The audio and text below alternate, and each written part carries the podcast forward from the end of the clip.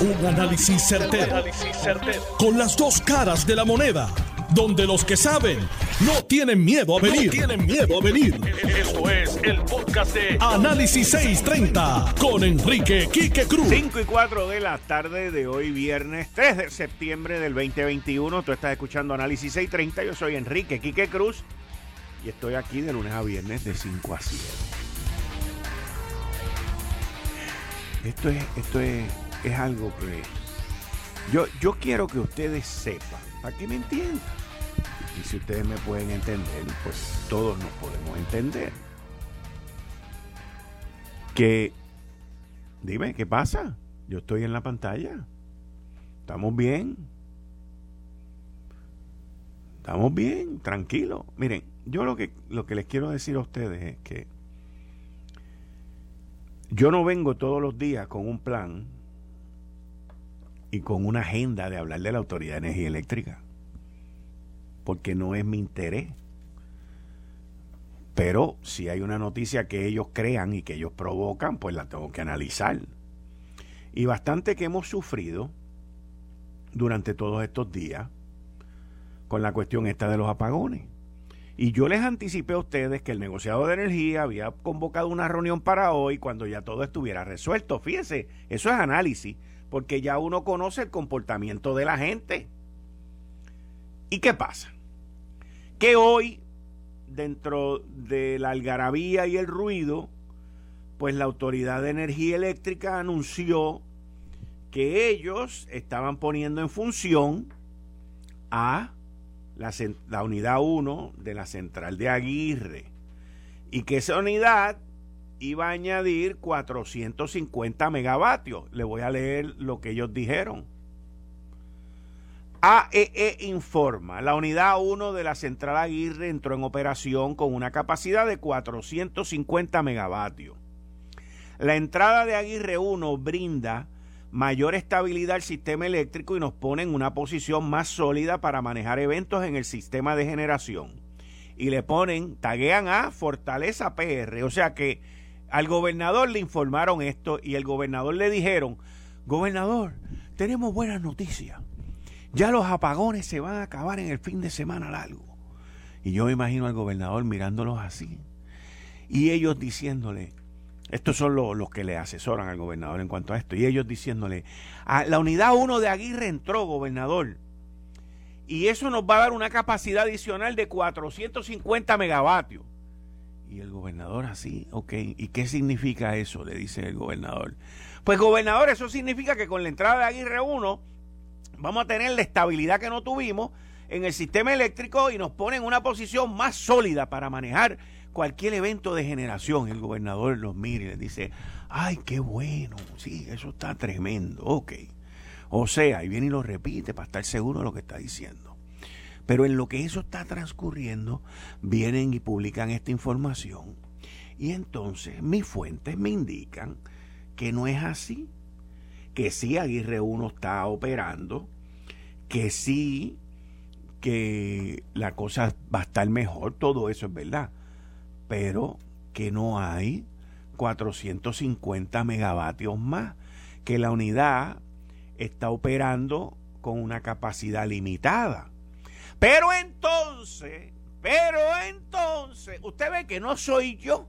Usted ve que no soy yo. A las 4 y 53 de la tarde, 4 y 57 de la tarde, o sea, hace 10 minutos, una reputada, muy conocida periodista en Puerto Rico, Frances Rosario, publica una nota en el periódico Primera Hora, en, en, en, en primerahora.com, que dice así. Tras los altos índices de calor registrados durante este viernes, las proyecciones de la empresa Luma Energy es que tengan que implementar esta noche un programa de relevo de carga en la que ciertos sectores de la isla se quedarán sin luz entre una a dos horas. ¡Wow! ¡Wow! Esta gente es tan brutales, brutales, brutales. O sea, por la mañana nos dicen que con Aguirre nos vamos a comer los nenes crudos Y a las 4 y 57 sale Luma responsablemente hablando por los ineptos de la autoridad a decirnos que va a haber relevo de calva, de, calva, de carga y de todo lo que vaya a haber aquí, porque es que esto, esto es ridículo, ridículo, esto es inconcebible. Y le dijeron al gobernador esta mañana que todo estaba bien.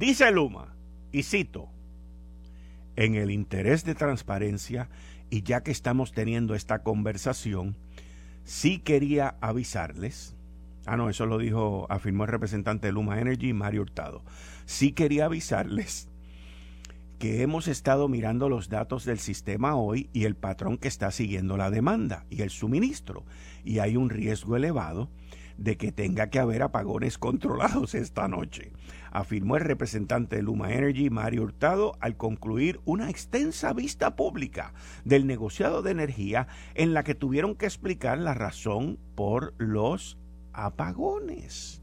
Además informó que las proyecciones para el fin de semana no son alentadoras. Esto se debe a que el nivel de reserva es crítica según dijo el director de operaciones del sistema eléctrico de Luma Energy, el, ingeniero Rafael Jainak.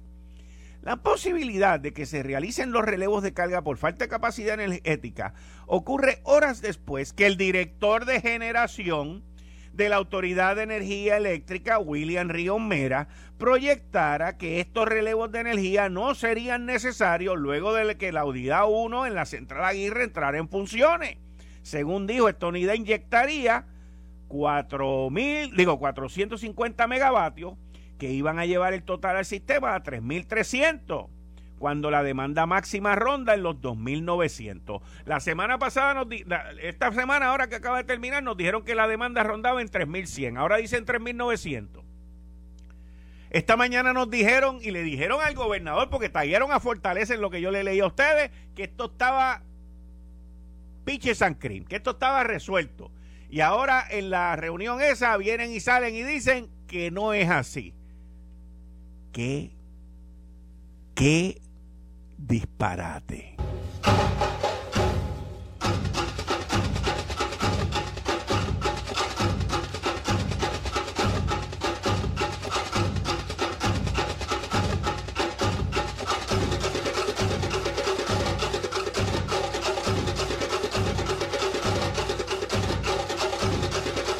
Pero usted tranquilo.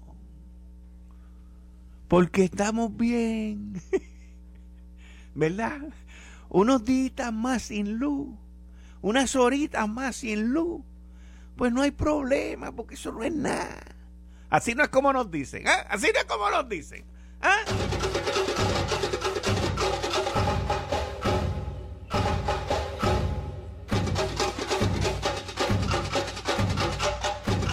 Esta semana yo estuve dos días sin luz. Y usted me oyó a mí quejarme por algo. ¿Ah? Y, el que tengo aquí al lado mío, que yo estoy loco por ponerle un micrófono, me dice, y hoy te la cortan. Papá, el balance mío tiene que estar en cero. ok, además eso era con las administraciones pasadas, porque Luma a mí no me va a cortar la luz. Esa sí que te la garantizo. Digo, si la dejo de pagar, me la cortan, pero por vicio, no. Luma no me va a hacer eso. Los que estaban antes sí. A eso hicieron otras cosas más pero aquí no hay break.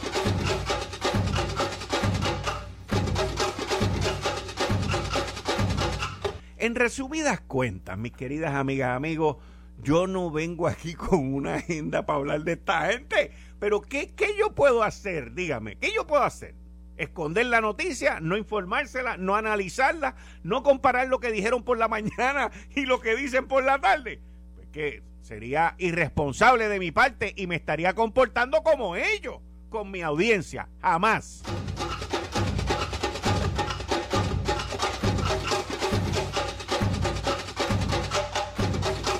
Esto, miren, esto solamente se da en esta isla.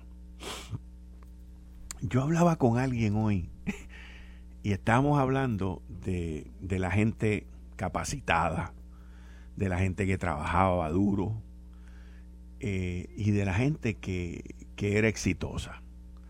Y esos se están convirtiendo en especímenes de extinción.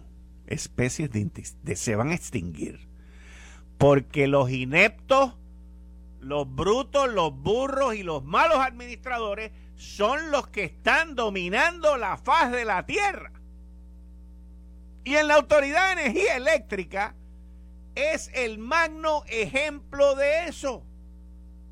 Peor aún, que nos digan que todo está bien.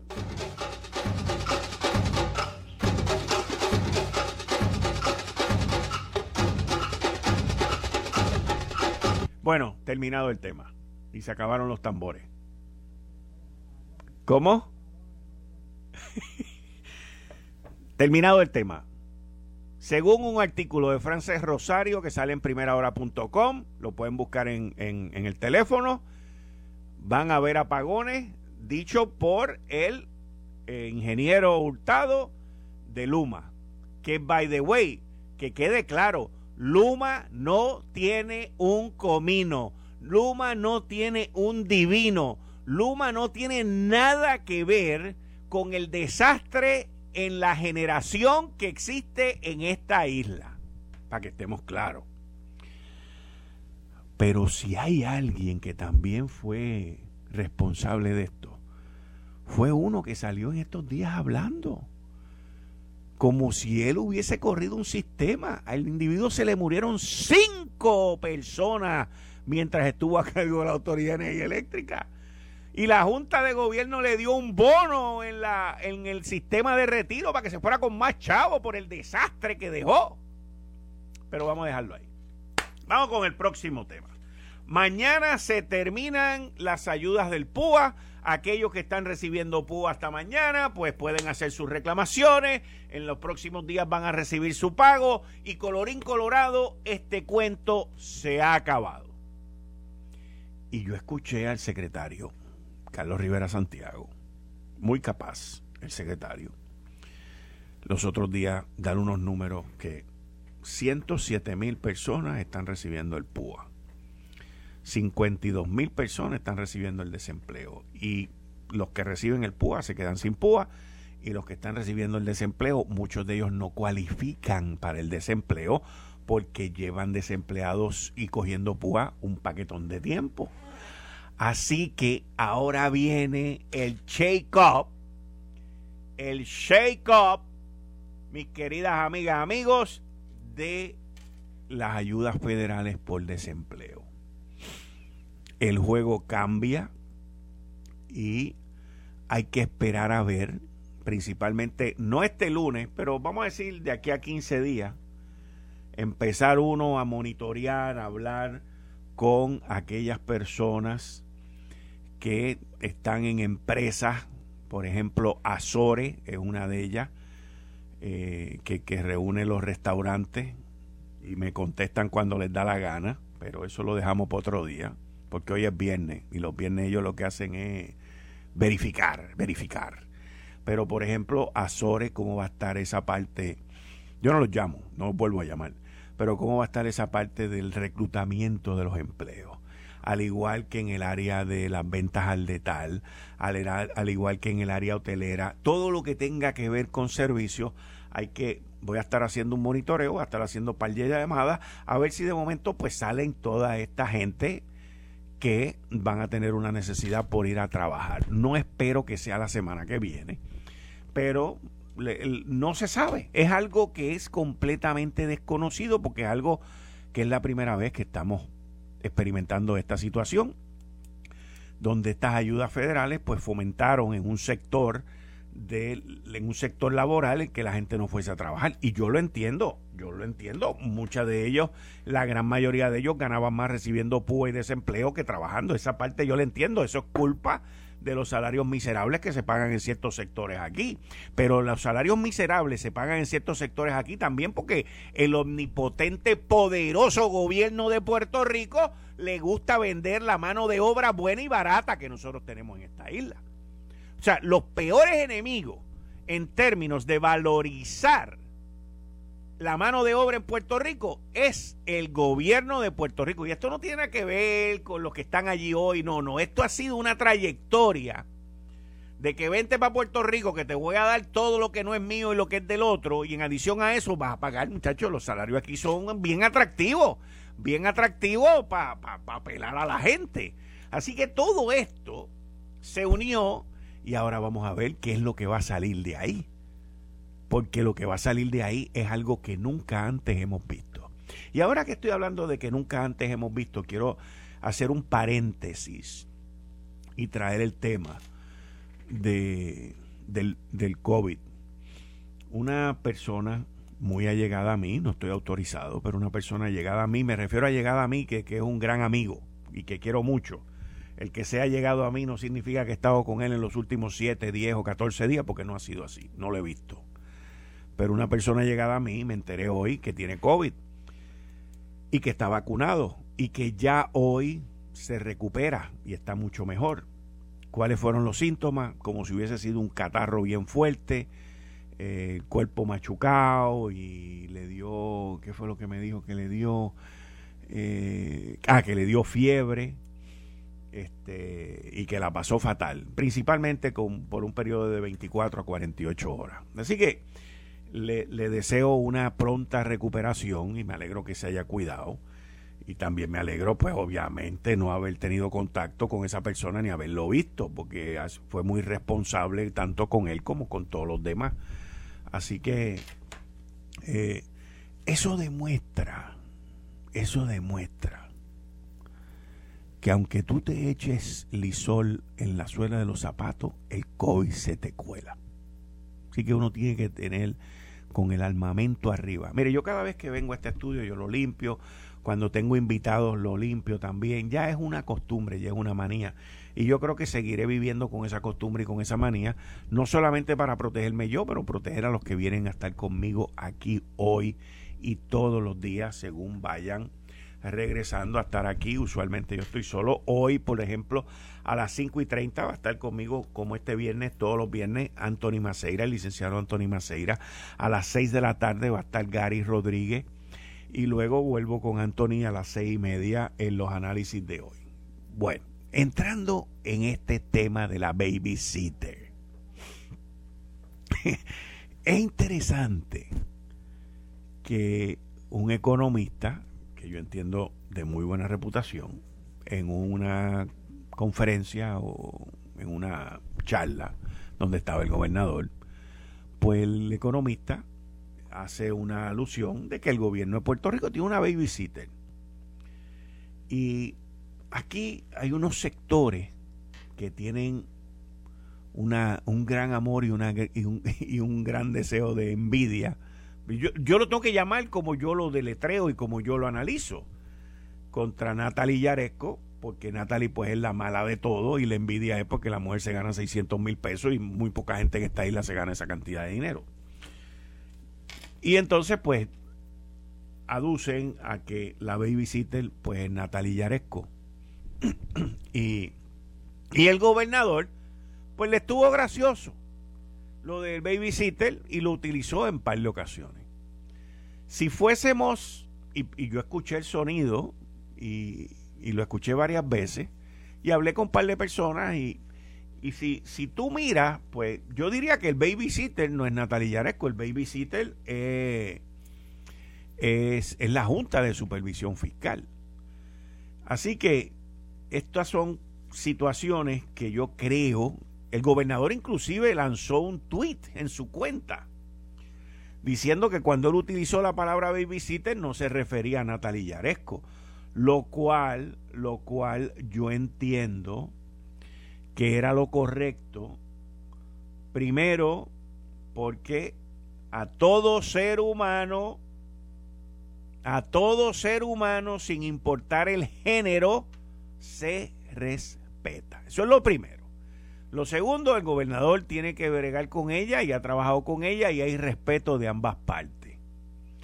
Y lo tercero, que obviamente distintos sectores trataron de tergiversar, el comentario del gobernador haciendo un señalamiento que él se estaba refiriendo a Natalia Yaresco y no fue así. Pero él ante la duda hizo lo correcto, lo que hace un caballero, salir y decir, miren, esto no es así, esto es así. Y yo creo que fue lo correcto que hizo el gobernador para parar la situación y que no se malinterpretara eh, de la manera en que iba. Así que eso pues eh, ha sido una comidilla de hoy y el, el gobernador va a entender, no ahora, lo va a entender más adelante, que situaciones de tergiversar lo que él ha dicho, como esta en específico, que fue en son de broma y que se referían a la Junta, que eso va a estar ocurriendo más a menudo. Va a estar ocurriendo mucho más a menudo. ¿Por qué? Porque el gobernador no se da cuenta que él se está metiendo en once varas sin saberlo. ¿Y a qué es a lo que me refiero por eso? El gobernador en esta semana, creo que como en tres o cuatro veces, ha dicho que con Luma todo está bien, que con la luz está bien, que los apagones ya van, van, que lo otro está bien.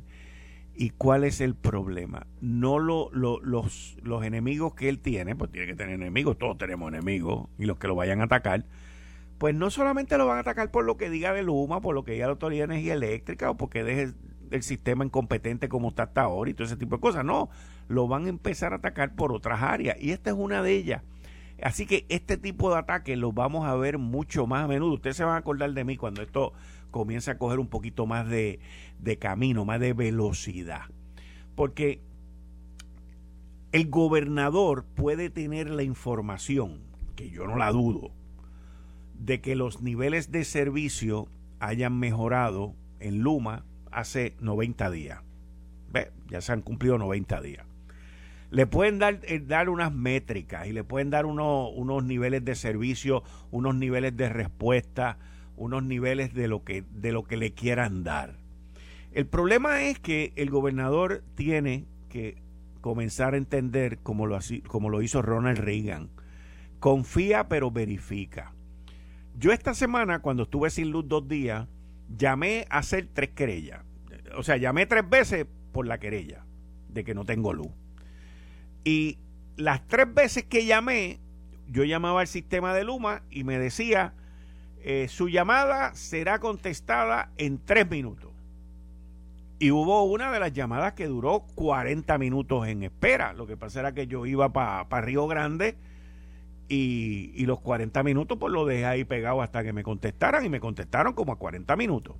Las otras dos ocasiones me decía 3 minutos, en una se tardó como 10 o 5 minutos y en la otra me dijo 3 minutos y se tardaron 2 minutos.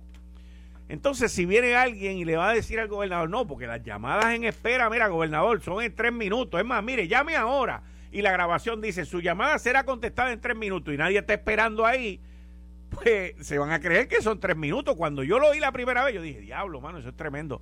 Mire, yo manejé un centro de llamadas. Y en un centro de llamadas, lo más importante, la métrica más importante es los niveles de servicio, número uno. Y número dos, lo que se conoce como el Abandon Call Ratio, ACR. El número de llamadas abandonadas. Esas llamadas abandonadas son gente que se cansan de esperar y que cuelgan. Y ese abandon call ratio, yo puedo ver el número de abandon call ratio y te puedo estimar en cuánto está el service level, el nivel de servicio. El nivel de servicio en un centro de llamadas se supone que esté sobre 92-93%. Y eso es a lo boricua. ¿Ok? Y el abandon call ratio no se supone que esté por encima de un 2 a un 5%. Si usted tiene un abandon call ratio de 10%, de 15%, de 20%, de 40%, que se puede dar en un huracán, en una situación anormal como la que estamos viviendo durante estos días, porque mire si hoy es anormal, que por la mañana nos dijeron que no iba a haber problema y por la tarde nos dicen que iban a haber apagones. Así que el, el, gobernador le está hablando al pueblo sobre Luma y sobre la capacidad de la energía eléctrica y el pueblo lo que está diciendo es en qué planeta está. ¿Ok? ¿Sí? Es, es la realidad. Por lo tanto, la información que le están dando al gobernador lo está desintonizando con el pueblo. Y eso es lo que estamos viendo esta semana. Yo espero que para la semana que viene el dial alguien lo coja y verifique la información que le están dando para que no se vea esa fuerza de sintonía que no se oye bien. Eh, estás escuchando el podcast de Noti1. Análisis 630 con Enrique Quique Cruz. Estás escuchando Análisis 630. Yo soy Enrique Quique Cruz y estoy aquí de lunes a viernes de 5 a 7. Y como todos los viernes a las 5 y 30 con el licenciado Anthony Maceira, a las 6 de la tarde con Gary Rodríguez Anthony, licenciado, bienvenido a Análisis 630. Muchas gracias por estar aquí. Gracias a ti, Kike. Buenas tardes a ti, a los compañeros de cabina y al público que nos sintoniza. Mañana se termina el beneficio del PUA. Y decenas de miles de personas, ya aproximadamente dentro de una semana, van a dejar de recibir ese beneficio que lleva ya casi un año. Y también hay decenas de personas que reciben decenas de miles de personas que reciben el beneficio del desempleo que también eh, eh, van a dejar de, recibirlo y que no va a ser una renovación automática porque tienen que entonces comenzar con el proceso desde cero. Esto va a tener un impacto económico bien grande, eh, no solamente sobre el comercio y la economía, porque ya ese billete no va a estar rondando, pero pero también debería de tener un efecto sobre aquellas empresas que son labor intensive, que necesitan mano de obra intensa para dar servicio y, atender a la gente, todo este tipo de cosas.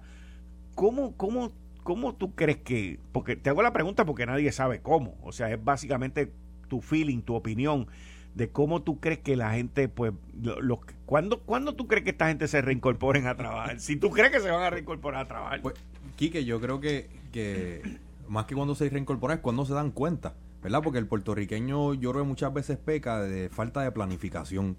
Y aquí, por más que el gobierno esté allá afuera hablando, como te decía ahorita, el secretario del Trabajo eh, lleva días, si no semanas, en los medios explicando, miren, los beneficios del PUA, del desempleo, están próximos a vencerse. Estos son los pasos. Si usted a la fecha no lo ha solicitado, pero tenía derecho, sepa que lo puede solicitar para que se le pague retroactivo, etcétera, etcétera. Pero también le está hablando de la cantidad de empleos disponibles que hay. Y el mensaje es claro, es, mire, la ayuda se van a acabar, busque dónde usted va a trabajar. Y, y me temo, Quique, que muchas personas, eh, ¿verdad? Carentes de la planificación adecuada, van a salir cuando se den cuenta que el cheque no les llegó o, o, pues sí, que, el próximo cheque la que no viene. llega el depósito no sé cómo cómo es que cómo es que eso funciona verdad depósito ahí, directo. ahí es que van a salir corriendo a ver qué fue lo que pasó y cómo consigo trabajo.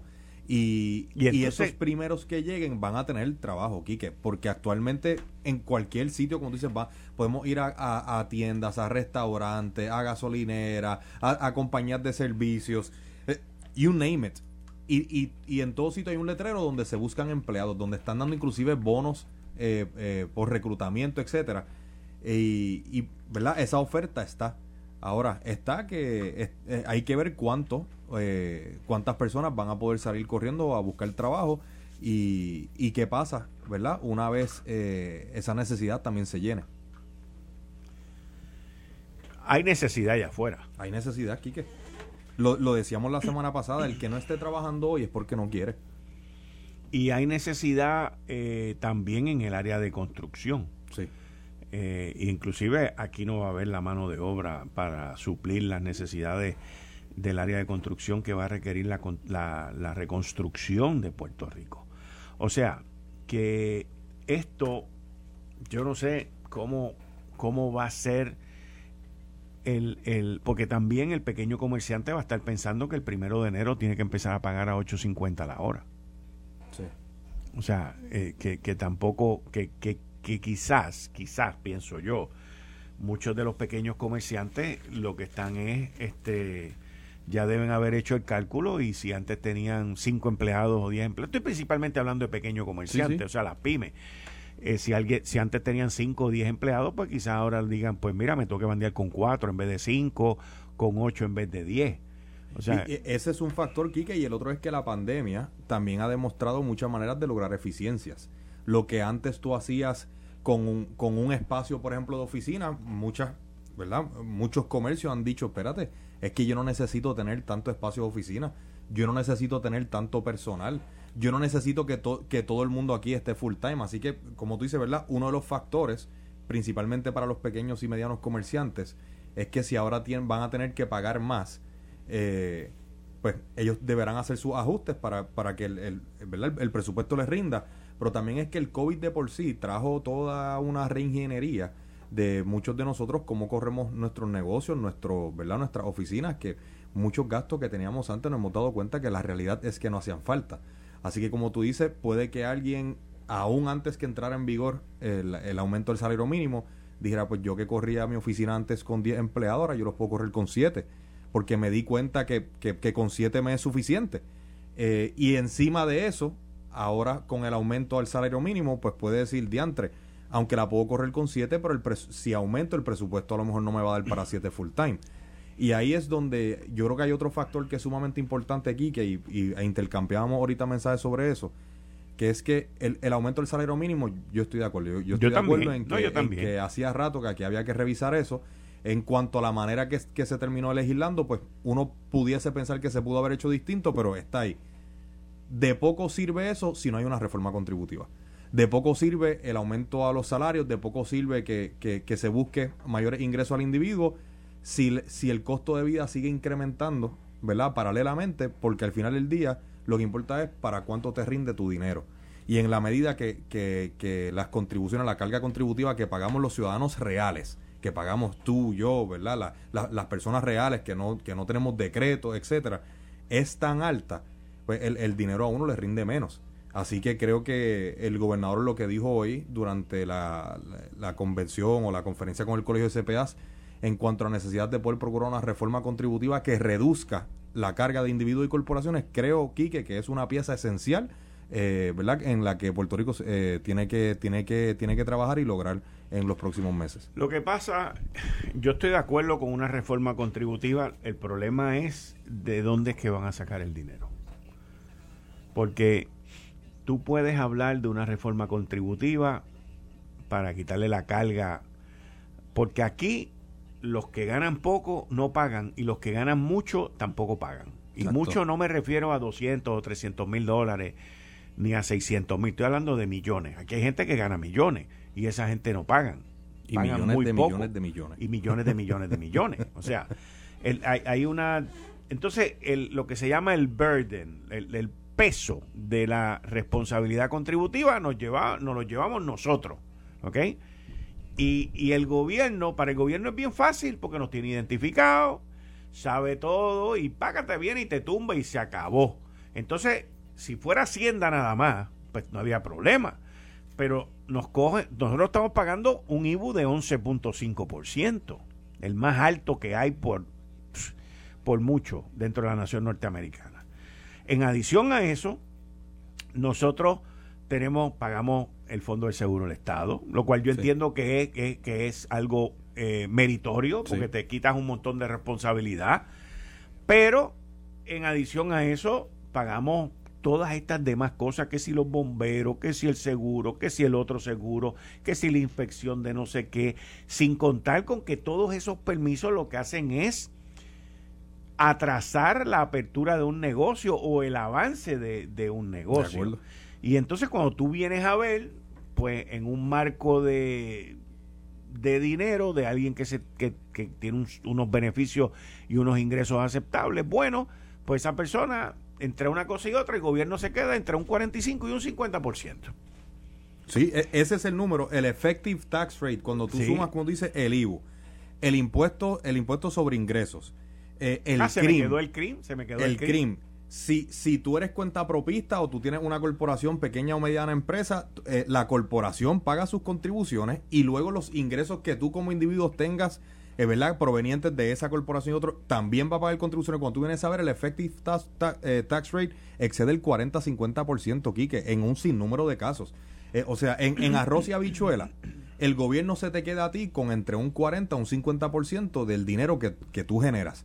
Y, y encima de eso es, uno se tiene que preguntar para qué. El gobierno se me queda con un 40, con un 50% para que las carreteras estén en el estado que están para que los semáforos no funcionen. Los semáforos no funcionen. Para que si yo quiero darle a mis hijos eh, una, educación? de calidad, yo tenga que seriamente considerar enviarlo a, una escuela privada. Eh, eh, ¿Verdad? Gasto, gasto que al final del año, Quique, no es deducible tampoco. Pues, eh, Quique, yo no soy experto en materia de, contribuciones, pero sí ¿verdad? Creo que, una cuestión de, de, sentido común, desde hace un tiempo yo venía pensando que esto es algo que se tiene que tocar, cómo lo comenzamos a trabajar y dialogaba con un amigo mío CPA. Eh, de hecho, eh, él colaboró en la redacción de, de, la plataforma del Partido Nuevo Progresista y él me decía que la plataforma ya contiene unos pasos que se pueden tomar inclusive de inmediato para comenzar a aliviar la carga. Porque tú tienes distintas... Por ejemplo, él decía bajar los requisitos de cumplimiento. Ahora mismo, una pyme... de cumplimiento? de, cumplimiento de individuo, de corporación, de servicios profesionales. Por ejemplo, ahora eh, nosotros tenemos que rendir una planilla trimestral. Cada tres meses hay que rendir una planilla de ciertos servicios que tú, ¿verdad? Que, que, que, que tú, en los que tú incurriste para poderlos deducir a final de año. Antes no era así. Pero ¿y por, qué yo, yo, por qué yo tengo que seguir dándole al gobierno adelantado? No, no es solamente darle algo no adelantado, tienes que pagarle un CPA para que te prepare eso pero cada, pero tres meses. Pero eso, eso, es negocio para el CPA y más trabajo que tampoco lo, más probable es que no lo quiere por lo que cuesta. Pero ¿por qué yo tengo que seguir dándole dinero adelantado al gobierno? Cuando el gobierno está indigestado con tanto dinero que tiene, tiene más de 15 mil millones allá. Los otros días el secretario de Hacienda aquí en este programa que volvimos a pasar los estimados de los recaudos. ¿Y por qué yo le tengo que seguir dando el dinero, el dinero adelantado al gobierno? ¿Por qué? ¿Por qué? O sea, explícame eso, ¿por qué? En tu cheque, cuando tú trabajas en una empresa privada, tú me imagino que trabajas por tu cuenta, al igual que yo. Pero, pues, cuando te llegue el cheque, ¿qué hacen? Te lo quitan ¿Cierto o falso? Una retención, retención en el origen. Exacto. Y Hacienda hoy implementó eso y te quita el 10%. Pues, pues porque ahora, aparte del 10%, entonces yo también tengo que llenarle una planilla para darle un estimado de algo que yo no sé que me voy a ganar. O de que me gané. Porque yo tengo que seguir. O sea, el, el, gobernador, el secretario de Hacienda, oye, yo los quiero y los adoro, pero están en otra, en otra galaxia. Aquí nosotros no podemos seguir adelantándole dinero al gobierno. No, pero Quique, ahí es, ahí es que traigo la expresión que hizo el gobernador hoy ante el colegio de CPA, que fue precisamente la necesidad de que se, de que se trabaje una reforma contributiva para bajar la carga contributiva tanto a corporaciones como individuos. Esa es la dirección correcta. Ahora la pregunta que siempre va a surgir es la que tú dices, ¿de dónde pagamos esa diferencia? Tú lo dijiste en tu alocución, Quique, aquí con mayor fiscalización, aquí con mayores, con, con integrando la tecnología, integrando distintos sistemas, se ha logrado aumentar lo que eran los recaudos. Como ha dicho el secretario de Hacienda en innumerables ocasiones, hemos excedido los recaudos históricos. Pues ahí, empecemos ahí. Miremos si, si habiendo sobrepasado lo que había, sobrepasamos lo que fueron entonces las proyecciones de recaudo. Si sobrepasamos las proyecciones de recaudo, eso quiere decir que entró unos chavitos adicionales de lo que yo esperaba. Por ende, si ahora me está entrando cantidad X cuando yo esperaba cantidad Y refiriéndome al gobierno, pues eso me da para poder, eh, ¿verdad? Trabajar, eh, comenzar a trabajar con una reforma contributiva que alivie la carga.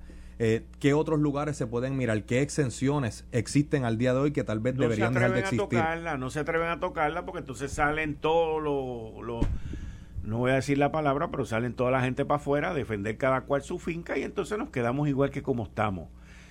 El, el, sí, y eso siempre va a pasar, aquí, que siempre, siempre van a defender, eh, cada cual va a defender su finca. Y no, hay, problema que cada cual lo defienda, lo que pasa es que tiene que haber algún sitio donde venga alguien y diga hasta aquí llega el punto.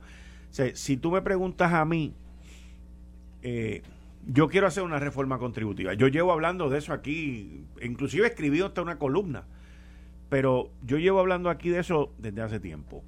Y porque entiendo que la carga que la mayoría de la gente que paga está llevando es por los que no pagan. O sea que el primer problema que nosotros tenemos en Puerto Rico es de un sector que no paga. Y, es un, y no estoy hablando de la gente pobre, ni estoy hablando de clase media, estoy hablando de gente que puede pagar y que simple y sencillamente se gansean la cosa y terminan no pagando. ¿Ok? Entonces, si yo quiero hacer una reforma contributiva, yo lo primero que yo haría, y aquí es donde yo entiendo que si quieren hacer una reforma contributiva, lo primero, ahora me voy a contradecir a mí mismo, pero es el principio de, de todo. Lo primero no es de dónde va a salir el dinero. Eso no puede ser lo primero porque después de tantos años, pues todo el mundo sabe dónde está el dinero. Es igual que aquí. la policía sabe dónde están los puntos de droga. Pues lo mismo pasa que dónde está el dinero. La, Hacienda sabe. Lo que pasa es que Hacienda no tiene los recursos para hacer eso que tiene que hacer. Entonces, ¿a dónde voy? Voy a lo siguiente.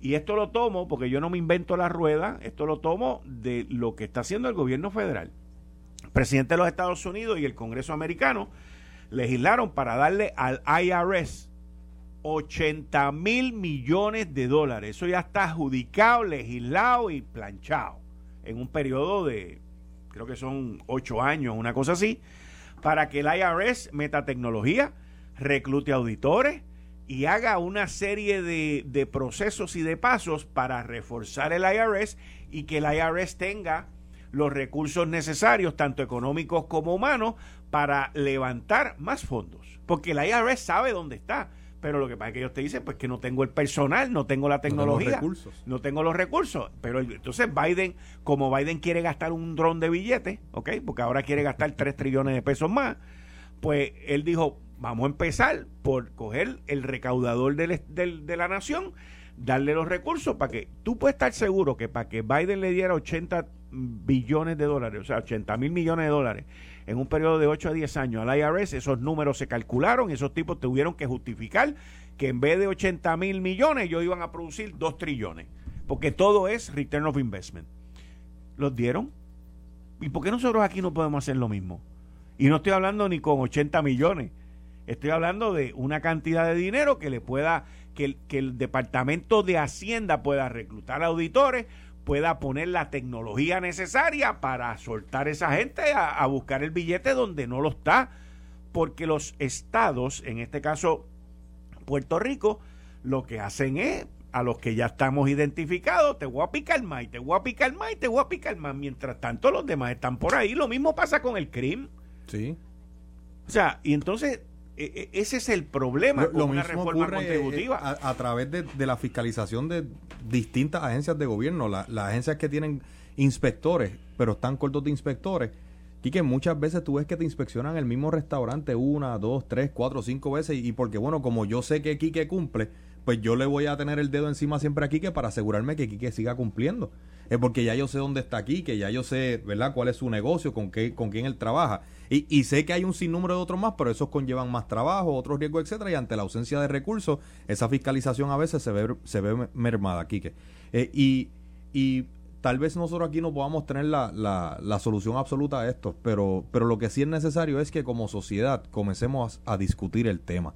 O sea, ¿cuál es, en qué dirección es que nos debemos mover? En un momento se planteó eh, el IVA para sustituir pues, el IVO, el impuesto sobre ingreso, etcétera. En otras jurisdicciones existe lo que es lo que se conoce como el flat, el flat tax rate, que en vez de ser por escala, todo el mundo paga un impuesto eh, estandarizado. Todo el mundo va a pagar X por ciento eh, y eso se estandariza, facilita la, fiscalización. Esto, pues, vamos a discutir las distintas alternativas como sociedad. Vamos a comenzar a trabajar con estos temas. Vamos a olvidarnos un poquito de, de, los chimes, de las, de las cosas, ¿verdad?, eh, más livianas. Y vamos como sociedad a comenzar a discutir temas medulares, esenciales, como es una verdadera reforma contributiva. ¿Cuánto dinero hace falta? ¿De dónde sacamos ese dinero? Una vez identifiquemos ese dinero, ¿cuáles son las alternativas viables eh, para poderlo adelantar? Vamos a ver. Vamos a ver, porque, o sea, eh, Hacienda eh, tú ves ese edificio vacío, y yo no estoy diciendo que lo llenes de gente, porque no hace falta llenarlo de gente, pero en mi opinión Hacienda pues no tiene los recursos, no los tiene, y no los va a tener si no se le asignan. Entonces, tú no puedes esperar a que el gobierno completo haga un plan de retribución que, y de clasificación, que es lo que se viene hablando hace más de cuatro años, que se originó con lo del el empleador único, que para mí es un desastre, nunca creeré y nunca he creído en el empleador único. Todo lo que es centralizado crea problemas cuando la tendencia es descentralizar para lograr eficiencia. Pues entonces tú ves eso y tú dices, ¿de dónde va a salir el billete? Quique, ahí tengo que discrepar de ti. Porque yo, creo, yo, creo en el empleador único. Creo que el empleador único es una herramienta que bien implementada puede solucionar muchísimos problemas. Y ahí es donde, ahí es donde está el gran problema del, del ¿dónde problema. ha sido implementada? No ha sido implementada. Bueno, ahí, hay, no ha sido. Hay, hay agencias particulares como la Oficina del Inspector General donde el principio del empleador único, que es que el empleador único no es otra cosa que en vez de que cada agencia, cada corporación pública sea su propio patrono, sea su propia finca, como, como comentabas ahorita, el empleador es el gobierno. Y si, por ejemplo, te voy a usar... Yo espero que tú no hayas sido el que diseñaste eso por la no, no, no, no, no. doy.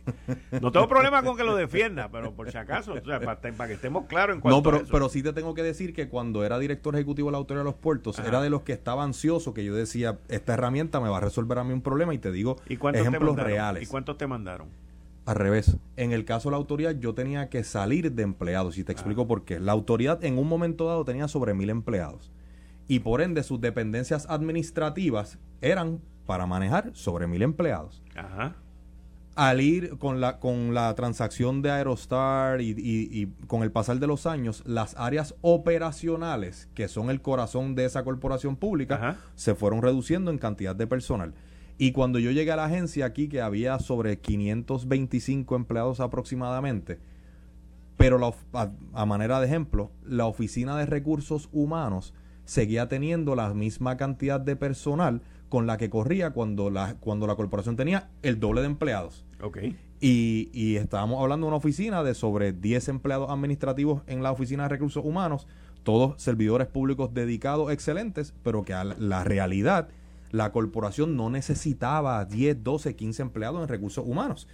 Y ante una política pública, ¿verdad?, de, de, de no despido, etcétera, ¿Qué uno podía hacer con esos empleados? Pues en el caso de la autoridad, era decirle a OATRH en ese momento, mira, yo tengo este exceso de personal en, en, estas áreas de trabajo con estas cualificaciones, identifica dónde tú las puedes identificar, eh, dónde tú las puedes ubicar, discúlpame.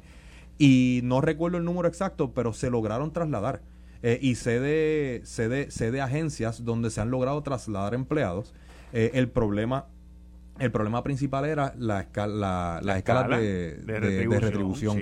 Porque el empleado, la secretaria 1 de Corporación X, a lo mejor tiene un salario mensual de dos mil dólares, pero la misma secretaria en la agencia Y tiene un salario menor. De salario mínimo. De salario mínimo. Y cuando, y cuando se hace el traslado, tú tienes dos empleados con las mismas responsabilidades, la misma hoja de, de deberes, con paquetes de compensación distintos ¿Y cómo tú haces? ¿Tú le bajas al que gana más o le subes al que gana menos? Por eso es que no funciona, porque lo hicieron al revés. Pero ha funcionado, Kike. Y, te repito, por ejemplo, la oficina del inspector general logró centralizar todos los empleados de auditoría de las distintas agencias. Y lo que hizo en ese caso la directora Pero ejecutiva. hablando de una oficina nueva de una oficina nueva, eso sí es correcto. Ahí es donde está la diferencia. Esto fue el, podcast de Notiuno. Análisis 630 con Enrique Quique Cruz. Dale play a tu podcast favorito a través de Apple Podcasts, Spotify, Google Podcasts, Stitcher y notiuno.com.